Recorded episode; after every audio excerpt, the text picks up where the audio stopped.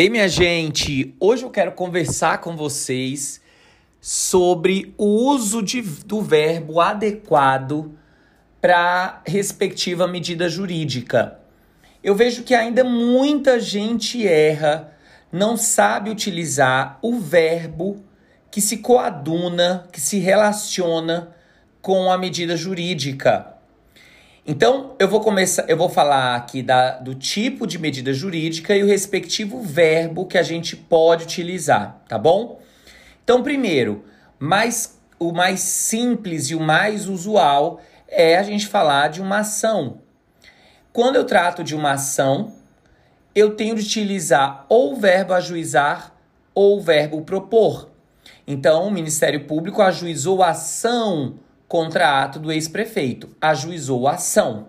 Jamais eu poderia falar impetrar ação. Tudo bem? Em relação ao verbo, a, a, em relação ao, ao, à medida parecer, eu vou utilizar o verbo emitir.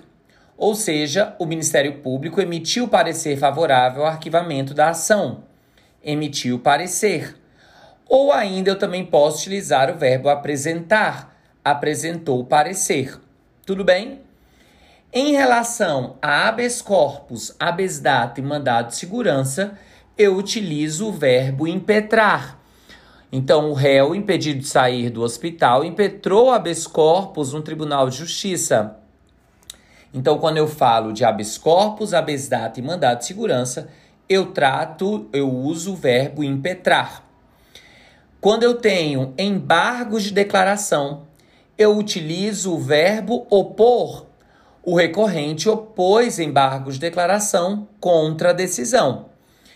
Então, o verbo uh, adequado para embargos de declaração para a linha majoritária é opor.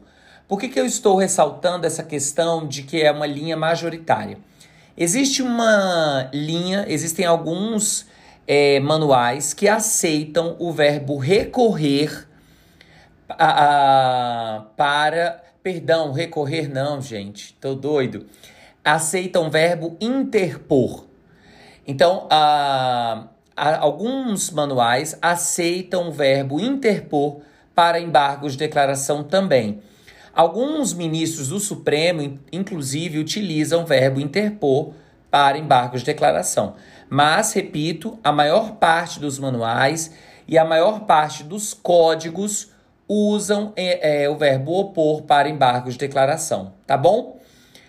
Por fim, quando eu tenho apelação, agravo de instrumento, agravo regimental, embargos de divergência, embargos infringentes, recurso especial, recurso extraordinário, ou seja, a maior a, a, quando eu tenho recursos de modo geral, eu utilizo o verbo interpor.